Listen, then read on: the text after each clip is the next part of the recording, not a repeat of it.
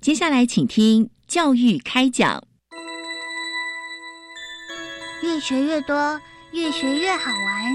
越学越多，越学越好玩。如果教育是春雨，我希望能滋养每一颗种子；如果教育是阳光，我希望能活络伸展每一株幼苗。聆听学子心声，分享教学心得，关怀环境变迁，扩大教育资源的平台。欢迎收听李大华主持的《教育开讲》，教育从倾听开始，一定划得来。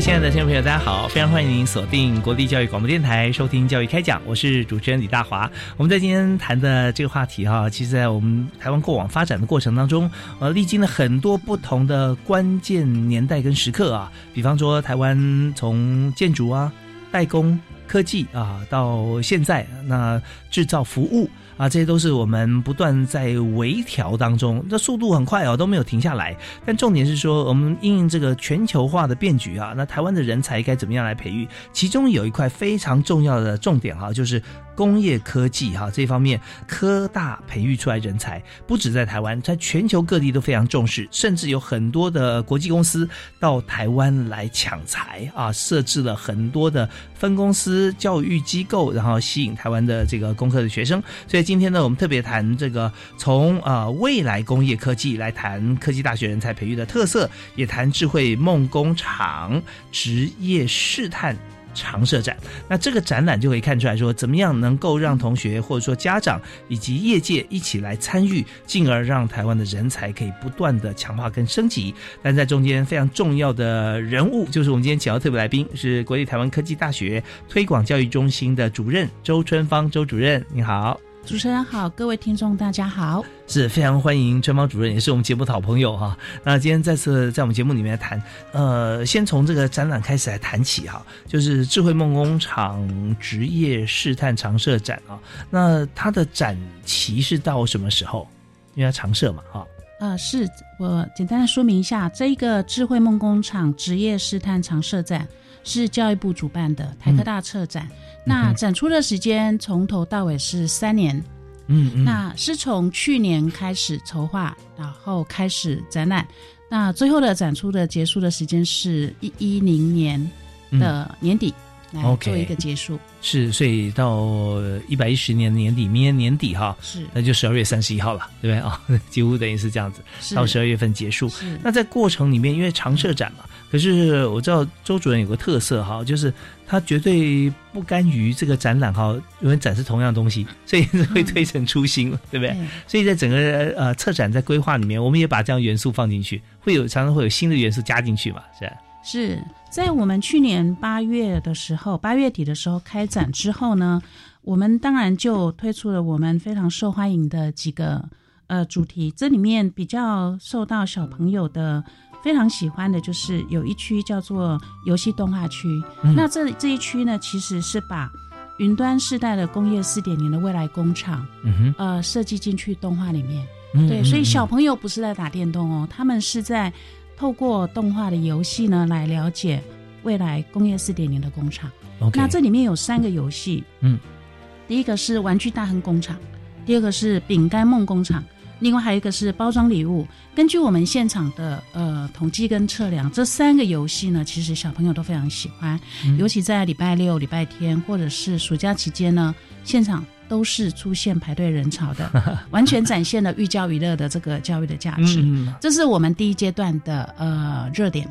那第二阶段呢，其实就是在即将要呃展开的是今年的七月十五号那天是礼拜三，我们的展览会重新在有加强版的展出的卡斯。那这里面呢，特别要呃跟各位推荐的就是我们特别打造了一个吸收乳，应该说是抗菌吸收乳智慧制造机。那这个完全就是呃对应了我们的主题智慧制造这样的一个主题。哦，抗菌洗手乳哈，那呃当然我们这里面怎么做，我们稍后有机会可以谈，但更希望大家哈可以在呃直接到现场，是国立科学教育馆嘛，对吧？科教馆。嗯，是士林的科教馆，士林科教馆啊，对，科教馆这边很多朋友熟悉啊，因为从小哈在这边就是有这个儿童乐园，我们搬过去了嘛啊，在这边很熟悉，所以呃，也许之前我们是在外面玩游乐设施，但现在呢。欢迎大家哈，在明年年底之前都可以进入内部哈，呃，来看我们这次的展览。那这个展览的主题就是“智慧梦工厂”啊，职业试探常设展，也是由周春芳主任哈来策展的。啊，那我们刚才谈到的，就是说有几个不同的面向，大家受欢迎的一些展品啊，这些设施。所以我们就想谈从发想哈的缘起，教育部提出来的时候啊，当然也看到目前这个台湾学生哈。不爱选读工程科系啊，现在好像有有一些这样的趋势啊。那大家都选什么呢？嗯，就看到大概以工程以外的，像甚至是有一些像传播啦啊，或者服务类的科系啦啊，或者一些跟工程领域有点相关啊，像一些资讯啦啊，那这些都有。但是我们就想说。我们也都不能偏废，所以整体我们要希望说，呃，国内产业哈，呃，希望能够在工科方面这个基础的这个科学啊，我们希望多一点人有兴趣，所以就由这个展览当入门嘛。那我们现在是呃高教工程领域的这个教学方面哈，你有没有思考到说，或者说我们来建议怎么样做调整，培养更多需要的人才？嗯，好的，嗯，我想教育部会选定这个智慧梦工厂，应该说工业科技这个领域来。提供职业试探的一个平台，嗯，呃，它是有它背后的一个因素，那就是如同主持人刚刚所说明的，现在很多大学生、很多高中毕业生，他不爱选读工程科系，嗯，对，那当然，我们根据我们这几年跟产业界做产学合作。非常多长时间的这个接触跟了解，我们其实看到这个状况非常担心。呃，我们担心的不只是学生不读工程科系，而是产业界他们真的一直就是认为说学生都不进去他们这个领域，不进去这个产业。那这点让我们非常的忧心，因为我们知道，不管是服务业或者是呃创意产业怎么样的发展，发展的多好，但我们非常清楚，制造业是产业的根本。是呃，制造产业在台湾有视为。的这样的一个呃趋势呢，让我们觉得这是整个经济发展很大的警讯。嗯，当然造成这样的一个现况，因素可能很复杂哈。但是呢，我想学生对工程领域就业环境的刻板印象不好，这应该是其中很重要的因素之一。嗯嗯嗯。另外一方面，呃，回归到教育面，就是呃，整个正规学程的学习过程呢，比较缺乏跟实物连接的一个教材。呃，因为这样的一个状况，所以没有办法激发学生他们对解决工程问题的这样的一个渴望。我们猜测，应该是这是一个很重要的核心的一个因素，造成他们不爱选读这一些科系，取而代之去选餐饮啊、设计啦等等等的这些的科系。当然，我们所以我们非常认同教育部技职司这几年来力推。科大的教师一定要有实务经验这样的一个政策。是。那因为我们觉得，只有当老师他自己对制造产业有了解、有热忱，才有可能在教学过程中很自然的引导学生对工业领域的技术发展产生兴趣。嗯。接下来愿意投入产业中做深入的学习成长。OK，所以我们在政策推行的过程当中啊，从多年前大家有提出一个政策，就是学校的老师他呃在教学一段时间之后呢，也必须要进入业界啊，在业界里面去做一些呃重新的一些学习也好，或熟悉也好，然后再回到学校，有最新的第一手的资讯给跟同学来分享跟教导。是，那但这边刚才也听到周主任有特别有提到说，在台湾现在很多同学选择这个服务业啦啊，或者其他业的这个系所哈，在就读，那也让我有个感受，就是我们最重要的就是核心肌群啊，你如果核心肌群呃练好了，也就蹲马步啊。那你在学什么南拳北腿？那太简单了哈！你起码可以跳起来飞踢，可以转三圈。可是你核心肌群如果没有的话哈，你空有一些这个招式，因为踢半圈你就掉下来了啊，没办法维持这个你的站立。那工科就是这样，就是说我们在工程学科方面哈，如果我们很强的话，那我们可以。应对各种各样新的一些变化，我们都可以把它做出来。就像在公司里面，在企业里面，就是说我们自己有个自己 IT 部门，那你要把你的网站怎么样来更新，怎么样改变，多加一些功能，有想法立刻就有做法。如果没有的话，你只能求外包，外包不见得你的 case 排在前面，所以你就旷日费时，就失去竞争力。所以对国家来说啊，刚周主任说的这个太重要了，就是如何培养啊，呃，工科的同学哈，然后对这方面啊有有有兴趣。那我们现在进入这个呃我们的话题里头，又提到了我们怎么样能够 透过展览有与时俱进的一些特色哈，能够让大家觉得说，哎，我我找到焦点了。所以这次我们推动这个智慧梦工厂的呃职业试探常设展啊，主要展出的精神跟目标对象啊，就应跟我们来提示一下。啊，好的，就像我们刚刚所提到的，呃，大学生对产业的认知。正确的认知跟兴趣呢，是呃关系到国内产业的人才是否是否可以到位。嗯，那我们当然我们也知道，政府呃像教育部也一直在学生还在学习的阶段呢，就鼓励学生到企业去实习，是或者是他们毕业以后呢，就也不断的在积极的辅导他们，呃，希望他们能够就业。但是呢，从教育。呃的角度来看呢，我们觉得还有一段是我们可以进一步经营的。OK，那那就是扎根教育。好，扎根教育要怎么做？我们要听一段音乐，休息一下，回来之后我们继续请教今天的特别来宾啊，国立台湾科技大学推广教育中心的周春芳主任啊，我们来谈到底这扎根应该怎么扎？我们休息一下，马上回来。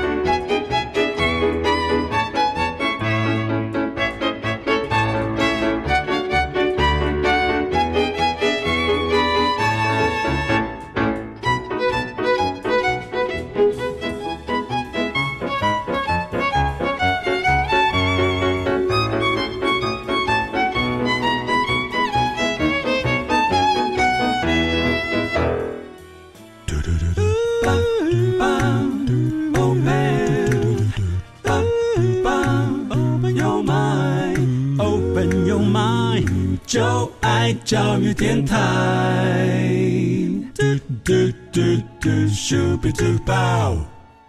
您现在所收听的频道是国立教育广播电台节目《教育开讲》，是每个礼拜一跟礼拜二晚上七点零五到八点为您播出。所有我们谈的话题都是跟教育有关系啊，教育政策、教育行政或者教学教法，还有同学要怎么学，以及国家需要培养什么样人才，现在是最重要的目标，都是我们的话题。像今天我们就以这个教育部技职司他们所推荐的这个题目来讲哈，能够说这个题目的人就只有坐在我对面的啊，国立台湾科技大学啊推广教育中心的周正芳主任，他长期以来经营在人才的培育，还有在这个教学方面如何安排所有业界最管用的课程在台科大来开课，那么就是最重要的。所以今天今天我们谈的是人才培育啊。未来工业科技，哈来谈这个科技人才，呃，科技大学人才的这个培育的特色。所以刚才我们提到说，很重要的一点啊，就是说在基础方面怎么样来做人才的培养。所以这边是不是可以跟大家分享一下？呃，刚才我们提到扎根教育，嗯，那就说，呃，大学生对工业领域不了解，没有兴趣，那所以我们就觉得说，是不是应该在更小的时候呢？就给他们机会，让他们有机会来了解。所以，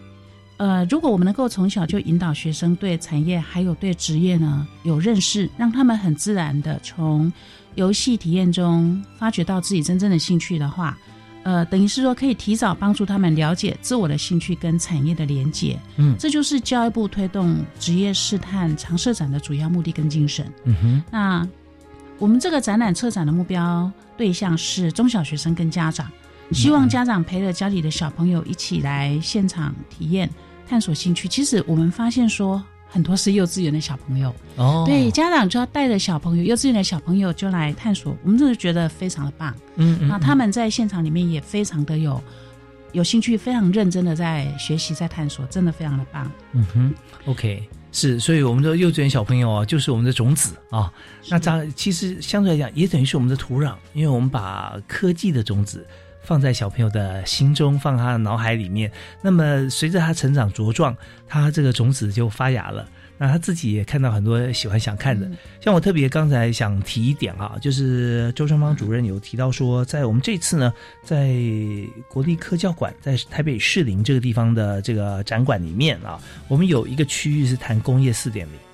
那工业四点零大家都朗朗上口，但是什么是工业四点零？有多少人可以讲得非常清楚？其实也并不一定。但是看过展就知道了，因为工业四点零最早其实是这个德国喊出来的啊。那知道工业四点零是什么呢？就是从就第四代工业革命嘛，我们从第一代开始啦，对，蒸汽机啦，比啦，然后到我们的电脑啦、网络。那四点零就是智慧制造了，就是所有的制程，我们透过了智慧的监控、AI 或者大数据的分析，我们就可以让工业方面在生产制造方面有个最快速、最保险、良率最高的方法可以产生。那所以我们也放在车展里面嘛。嗯，是的，呃，我们当然。工业四点零是一个呃，大家耳熟能详、非常夯的、非常新的一个名字。但是我我们想要让这样子的一个新的东西、科技的东西，让小朋友来了解，这是一件很困难的事情。让小学生、让幼稚园的小朋友来了解，是个非常困难的事情。所以这件事情对我们来说，确实是一个策展很大的一个考验。嗯。所以呢，在经过我们非常努力、非常积极的这个策展之后呢，呃，我们大概来跟各位简单的说明一下，这个展览呢，其实我们就是打造成为一个主题式的科技童话探险城堡这样的一个风格。那也就是说，让小朋友其实他就是在玩，他用活泼有趣的一个方式来贴近小朋友的体验平台，带领这个小学生呢，一窥云端时代的工业四点零未来工厂。是那。刚刚主持人已经把这个工业四点零介绍的非常清楚、非常好，包括 AI、大数据、云端这一些。那其实工业四点零的未来工厂，其实它，我想它很大的一个核心的关键字就是云端哦，还有智慧制造。OK，对，那所有的资料都丢到云端去，那随时可以从云端那边可以抓资料下来。嗯，那呃。云端时代的工业四点零未来工厂呢，这样的样貌，我们就是在现场里面把它打造出来。嗯，那小朋友他可以自己操作这个界面，整个现场全部都是互动式的体验，触控的荧幕。那呃，基本上这样的一个规划，就是说可以满足这些数位原住民的一个偏好。那让他们在快乐体验中呢，从里面去认识未来工业科技带来生活上的便利。还有这个带来生活品质的提升，OK，因为这样的一个了解呢，接下来可以诱发他们的学习兴趣。是我们给你举个例子，比方现场哈，我们布展的时候，那么这个工业四点零呢，它是怎么样让小朋友可以体验到它的智慧制造或云端的这件事情？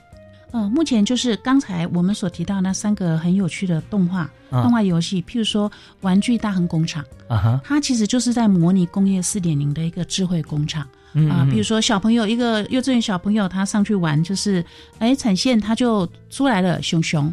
熊熊的这个玩具玩具熊，那他必须去选颜色，然后选呃里面可能有选项，有飞机。有机器人，有呃这个熊熊，呃玩具熊，那他去选，他如果选到玩具熊是蓝色的或黄色的，那用这种颜色的是小朋友可以选的吧？认知的，用这种方式很简单的，他可以操作，他有成就感的一个方式呢，去选，然后呢选出来可能要五只熊，嗯，那生产线就一直跑出来，很自动的跑出熊，有跑出黄色的、蓝色的，他就要把蓝色的选了，然后把错误的黄色的剔除掉。那这个用这种方式让它很简单、很有趣的就可以了解哦，工厂里面是这样子，生产线是这样子的。嗯，那包括就是说有插单，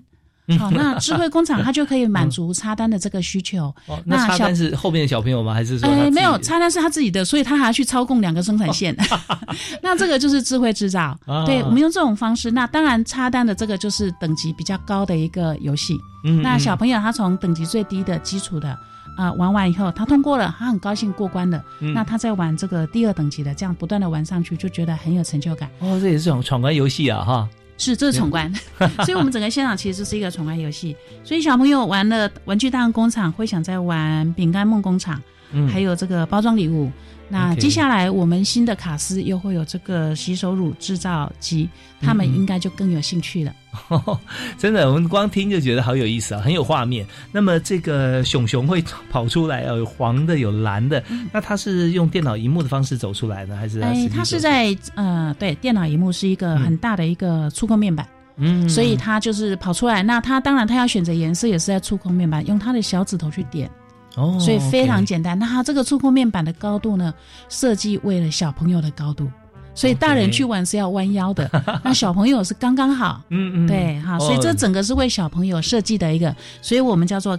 呃科技童话探险城堡。太棒了！就是小朋友一去就觉得有主场优势哈，不用爸爸妈妈抱我哈，我就直接是就按照我的高度就可以来操作。倒是平常啊，这个高高在上的父母啊，你要蹲下来哈，蹲低一点。是在这个城堡里面，是小朋友会玩的比家长厉害。嗯，在在我手上哈、我看还有这个智慧梦工厂的贴纸啊，那还有这个呃触控荧幕的擦拭纸啊，像这些，那这个部分也是呃在我们策展里面的一些啊，是这个是在我们的这个展场里面呢，专门为了小朋友鼓励他们，因为我们也设计了学习单，嗯嗯，那嗯。我们也设计了闯关。是那他们过关呢，我们就给他礼物，让他去选择。所以我们设计的这个礼物呢，全部都是为了这个展场量身定做的，包括哦我们这个、呃里面的这个娃娃就是我们的吉祥物。我们这个展览是一个机器人的吉祥物，所以不管是贴纸、擦拭纸，或者是呃徽章、这个磁铁等等的，全部都是我们的这个吉祥物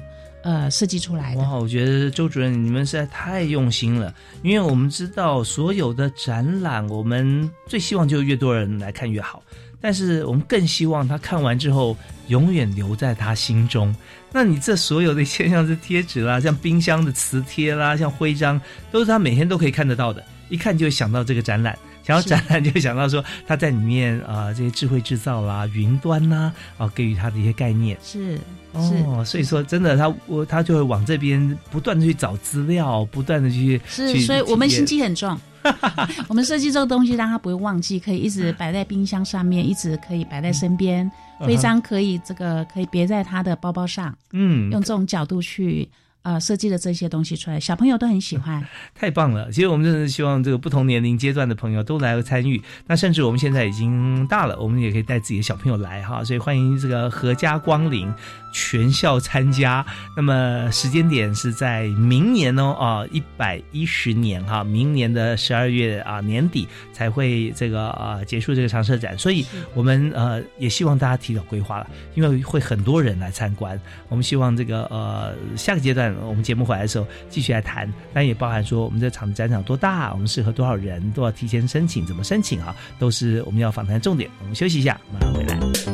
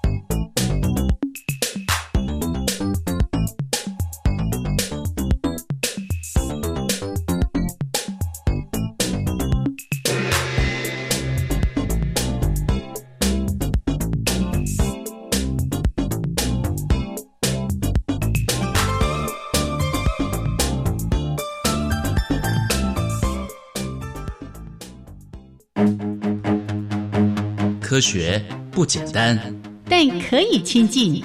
科学也许难懂，但可以轻松学习。Hello，亲爱的朋友们好，欢迎在每个月第二和第四个星期四上午十一点五分一起加入科学 so easy。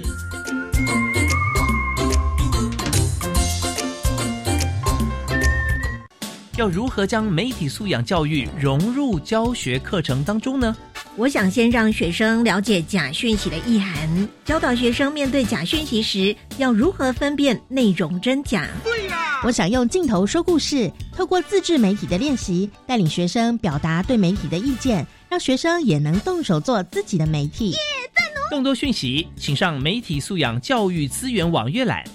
以上广告，教育部提供。一百零九年公费留学考试网络报名即将开始哦，从七月二十四号开始到八月七号，欢迎有意出国攻读博士、硕士学位的优秀青年踊跃报名。十月十一号笔试，十二月五号到六号面试。每年学费三万美元，一学群讲助三到四年，生活费依留学城市别补助。详情请上网搜寻一百零九年公费留学考试简章。以上广告由教育部提供。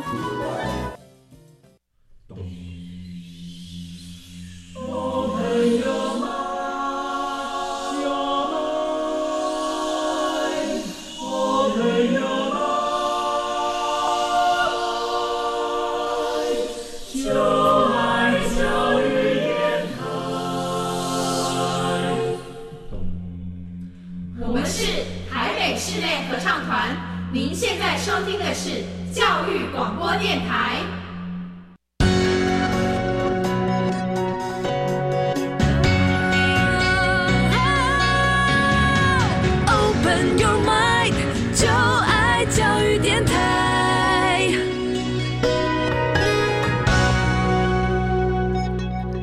欢迎您持续锁定国立教育广播电台，收听教育开讲。大华今天为您要访到的是好朋友国立台湾科技大学推广教育中心的周春芳主任。好，周主任啊，在我们节目现场啊，周主任好，主持人好，各位听众在跟各位问好。是，那么呃，在今天我们所谈的这个常设展啊，是由周春芳主任他策展，那教育部技职司哈，我们呃推广这个活动。那这个活动最主要就是这个展览呢，希望说很多的朋友啊，能够经过这个展场展览，了解到现在呢工业科技方面的人才啊需要啊，大家一起来参与。所以这边我们刚刚提到，我们欢迎各级的学校、各个不同年龄层的团体一起来嘛。个人当然是永远欢迎啊，团体的话需要多少人？然后我们怎么样来申请？这部分想请主任告诉大家。呃，好的，呃，目前我们的展场其实在过去半年的展览，我们全部都是开放式的。啊，第一个是开放的，第二个是不收费，只要是在科教馆它开馆的时间呢，就是我们的开馆的时间。哦，对，所以有没有休馆日？呃，可能我们要看呃查一下。在暑假期间是每天开展。哦，OK，好，礼拜一到礼拜天每天开展，暑假期间从九点到下午六点，嗯嗯嗯，这样的一个时间，OK，那所以欢迎大家哈，在这个假期的时候啊，都可以。全天呢，就是到六点钟啊，早上早上十点到下午六点啊，都可以来看展览。那么如果说是团体的话啊，因为有些学校在这个暑期有时候也会有一些这个活动，或者说我们在开学的期间哈，我们有这个校外教学嘛啊，也是可以集合的好几班的同学一起过来看啊。那这样的话，也就是打电话到这个科教馆的展场去登记吗？呃，是这部分我说明一下。好，在过去的第一阶段的展览呢，其实有非常多团体教学。嗯，那呃，当初我们并没有采预约制，所以都是自由过来。譬如说。幼稚园、幼儿园的户外教学，嗯，好，就到我们这边来。那当然，他们可能不会整个科教馆里面只来看我们这个点，他也在科教馆的其他的点去玩，然后过来。那如果他们来看到人多，他们就先去别的别的点去看。那当然也有中南部的学校啊，新竹、苗栗那边的学校、台中的学校，他们户外教学或者是毕业旅行，嗯，国中小的毕业旅行也会来科教馆。对，这是一个非常好的一站哈。那所以呃，过去我们并没有采预约制。嗯哼，那在这个暑假之后呢，呃，我们会不会采预约制？这部分还会再考虑，因为呃，考虑到人潮的部分，如果说人太多，可能也会造成一些困扰。嗯，对，那我们也想安排一些呃比较主动式的导览，嗯哼，所以这部分的话，呃，其实家长也不用担心。基本上，我们如果要做预约制的话，一定会透过公文到各个学校去。哦，那采取这个预约制的方式，让学校来回报我们，这样子是确实是比较周详的。那不管怎么样，我们觉得说这样的一个展览非常的好，因为其实有很多呃，在疫情之前有很多香港的嗯一些教育界的人，还有一些国外的人，嗯他们来看，他们都都觉得非常好，因为他们在国外没有这样的一个展览。这这呃，就是真的老少咸宜哎。哦，连这个学前的孩子啊，来这边都超疯狂的，对不对？是你刚刚讲说大家排队，其实为什么考虑到说是不是呃要来预约呢？就是因为太好玩了，这个小朋友排队哈、看到他自己操作怎么样做熊熊哈，他觉得哦真的开心，所以希望说这个大排长龙的情况啊，让大家都有机会。好，那么在我们呃，您说七月之后，哎哦，七月十五号，嗯七月十五号会呃，就是第二阶段开展，那一天是礼拜三，嗯嗯，七月十五号哈，就在科教馆士林的科教馆，呃，我们的新的展品将会是抗菌洗手乳智慧制造机。嗯哼。那这个展品我来简单说明一下。好啊好啊大家可以想象那个画面哦，就小朋友在现场呢，呃，他第一个他先从尤加利、薰衣草还有柠檬三个口味的精油，他自己去选一个他喜欢的。嗯比如说今天我选了柠檬，我就在旁边的触控面板按下去。嗯嗯，那按下去的时候呢，机械手背就动起来了。哦，啊，在这个机器里面呢，大家可以透过这个透明的玻璃可以看得很清楚，机械手背正在制作你所 key in 进去所渐入的这个柠檬口味的精油，哦，它不是洗手乳它它不是呃动画，它是真的在做。它是真的在做。它哦是实体的制造机，智慧制造机，现场就在做，所以在几分钟之内呢，它就呃做成了这一瓶专属的柠檬抗菌洗手乳。嗯柠檬精油的口味的抗菌洗手乳做了这一瓶出来以后呢，这个机械手背呢还会把它摇晃，摇了很久，让它这个呃整个均衡。对，接下来呢就会从这个一个洞口呢我们这边掉出来，那小朋友就可以把自己的洗手乳拿走。哦，就一瓶这样子。那从头到尾就是几分钟的时间，而且你可以看得一清二楚，家长也可以看得一清二楚，这整个的制作的过程呢，这个呃机械手背是怎么来制作这一瓶洗手乳的。哦，那我在呃重复一下，因为之前可能这个有些朋友没有听见，呃，但大家也会好奇，如果说这样子的话，是每位孩子每位来操作的这个小朋友都会，如果他有做到这这个呃洗手乳的话，他就会获得一瓶嘛，对吧？呃，因为呃，是不是有成本的考量或者门呃是，大家可以想象，就是说，嗯。呃，我们整个展馆是免费入场哈，嗯。但不是每个小朋友一进来这个展馆就可以冲到洗手乳那边去，没有哈，他必须先在我们的馆内呢，呃，玩体验过其他所有的游戏，闯关都闯完之后呢，嗯都过关了，学习单也写完了，他就可以来这边。呃，排队等这个洗手乳制造机制造他自己的那一瓶洗手乳。啊，大概是这样子。所以，当然，基本上我们应该还是会做一个限量，因为这有嗯成本的问题，还有就是说排队人潮的问题。是是是，也许我们就是说，呃，每个整点啦，或什么时候啦，哈、有限量这样子。那大家如果呃刚好那个时间 OK，或者我们排队排到了，或者前面那是可以获得。那如果说呃这人真的太多了哈、那我们一人一瓶，光是做的话，我看机器可能也受不了啊。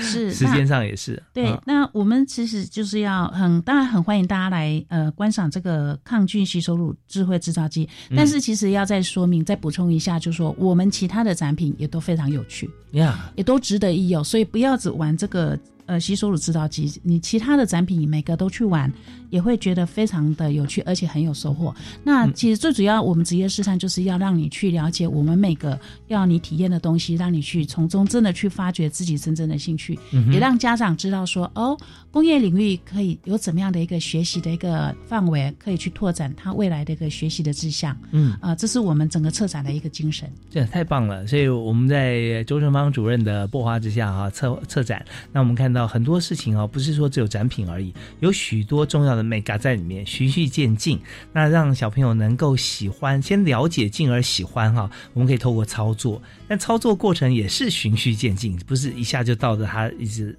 特定的想要的东西啊，而是经过这个过程里面，他可以了解工业制造它的做法跟它的真真正的意涵。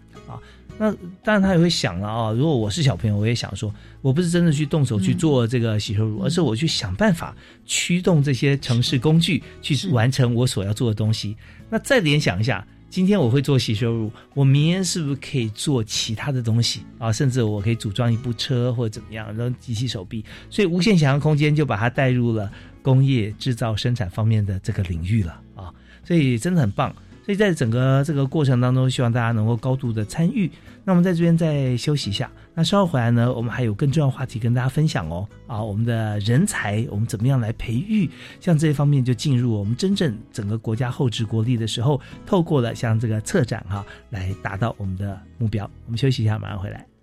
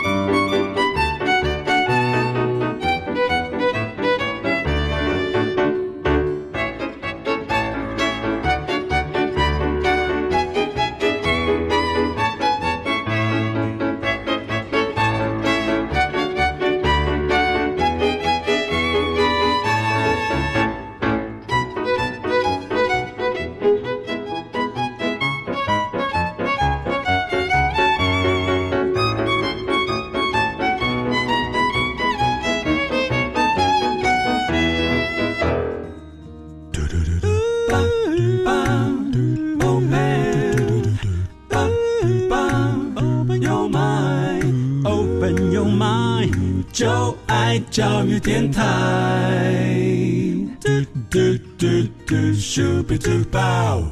我们在教育开讲节目现场，我们今天邀请到的好朋友是国立台湾科技大学推广教育中心的主任周春芳周主任。呃，主任今天带给我们非常重要的话题，就是我们要培育台湾的科技人才、工科人才，那我们就要引发他的兴趣，所以呢，他就策展了一个非常重要展览，在士林台湾科教馆，就是我们现在呃，你去就可以看到哦，智慧梦工厂职业试探常设展。所以刚才主任我们刚刚有提到哈。这个常设展里面，我们所做的这个智慧制造啊，这个抗菌洗手乳啊，它本身来讲也是刚好符合现在的时势所趋嘛，是吧？是的，呃，当初我们选这个，呃，我们想说要做一部机器，可以让小朋友可以来很清楚，呃，很近距离的来看智慧制造这个流程，嗯，所以我们就想着说，哎，洗手乳是小朋友一定知道的，呀，它也可以用得到，这是一个很实用的。那呃，我们又想要说，哎，光是洗手乳还是有一点不够，就想说，哎，再加入这个抗菌嘛，因为小朋友非常需要注意这个清洁、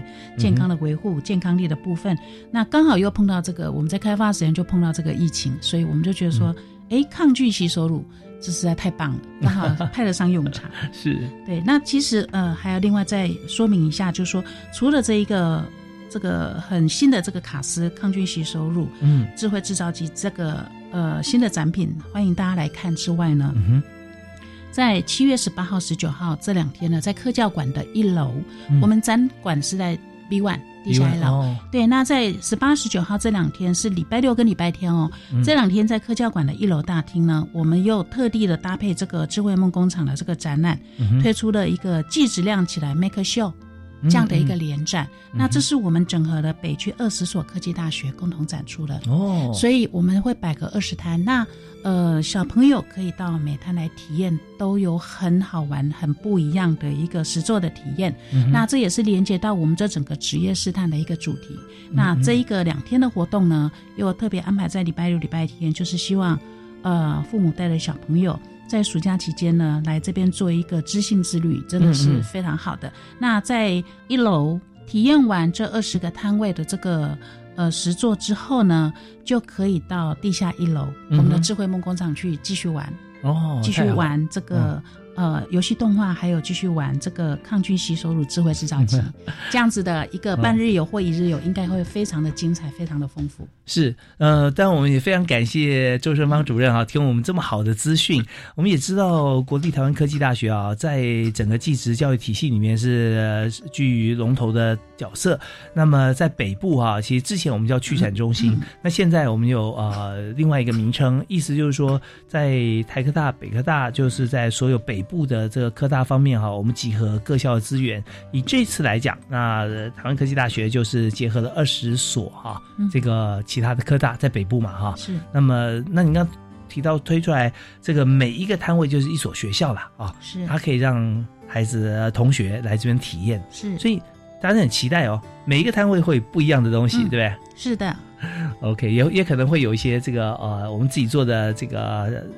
物品，我们可以作为纪念。是的，是的。等于就说，呃，每个科大把它最精彩的东西。呃，很比较成熟的东西拿出来，嗯，给民众来，给小朋友来体验。恭喜大家，这两天收获满满啊！就是十八、十九号嘛，对，是的，好看很多，好看很多。对，OK，好，那我们在这些在在的这样做法哈，都希望能够吸引大家对于工科，对于呃我们未来的职业方面会产生一个兴趣，甚至使命感啊，来来来探索。那么以人才培育来说，我要请教一下周主任哈，以目前看起来台湾的这个理工人才哈，或工科的人才。那么，呃，我们在培育上面有没有哪些是我们现在所面临到的课题？我们要怎么样来突破或者来来推荐大家？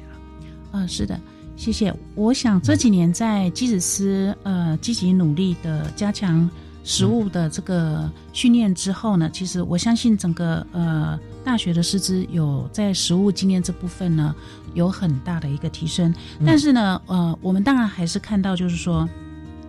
正规学程，它是否能够训练学生毕业后就具备即战力，可以立即跟产业接轨？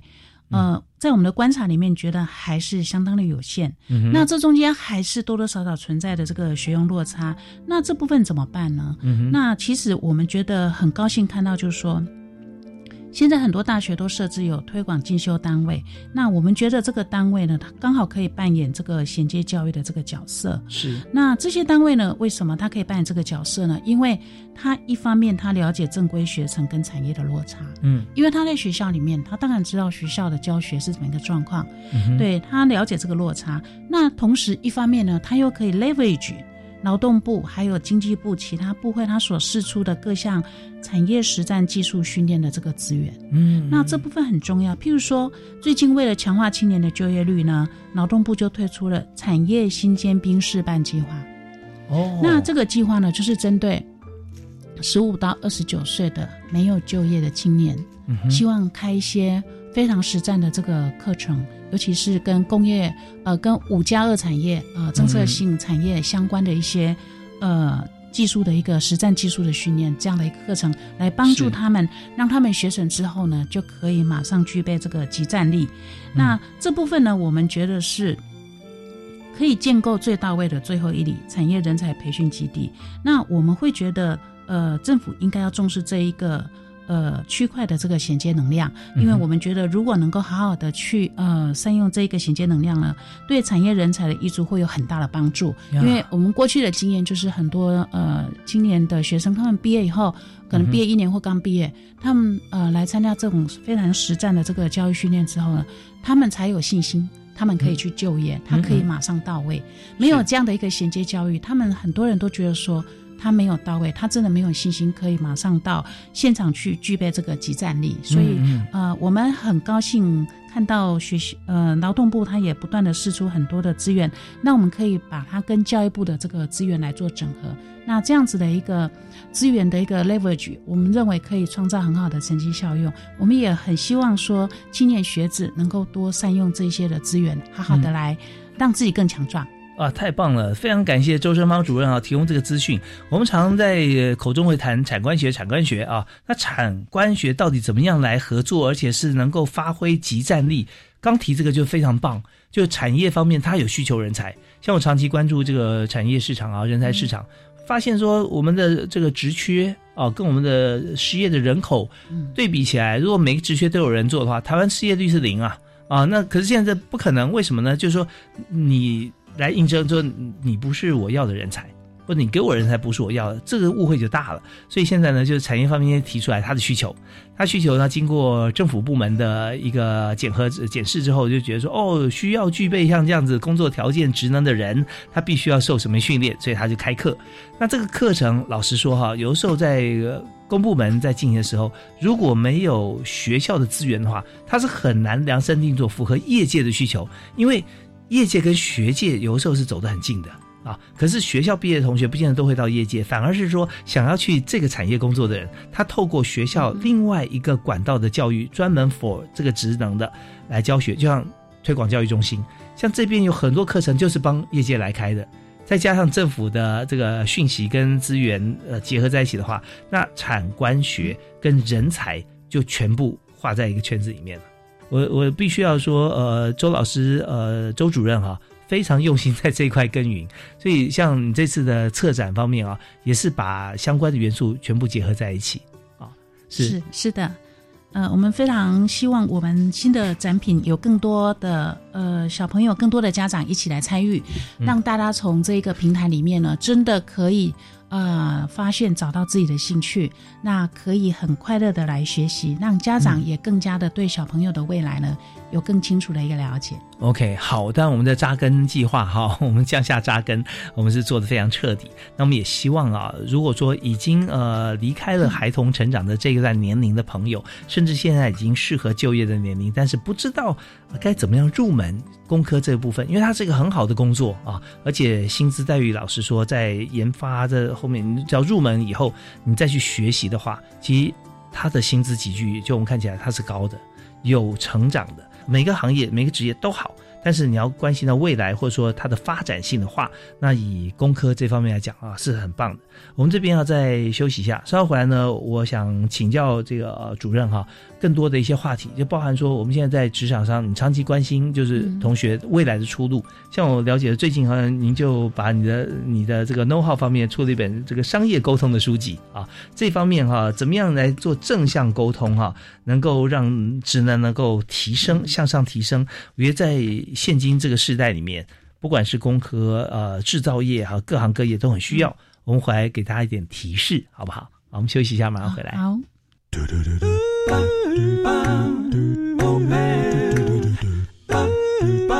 Open your mind, open your mind，就爱教育电台。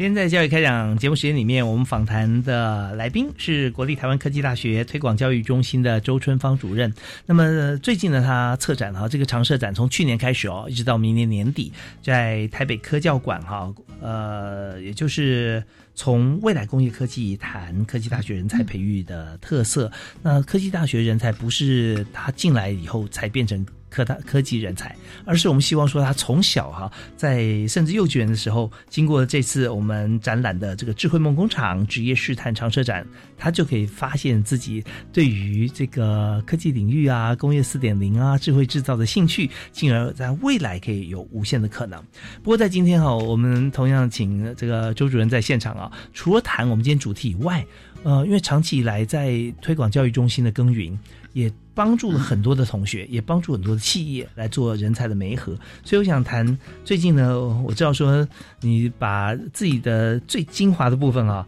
出了一本书啊，叫《商业沟通啊，正向沟通跟职能 up 啊》。那这这本书记，其实这是我想跟我们今天主主题非常契合，来谈谈您在整个教育的这个耕耘过程中哈，对人才方面的体认跟希望给大家的帮助。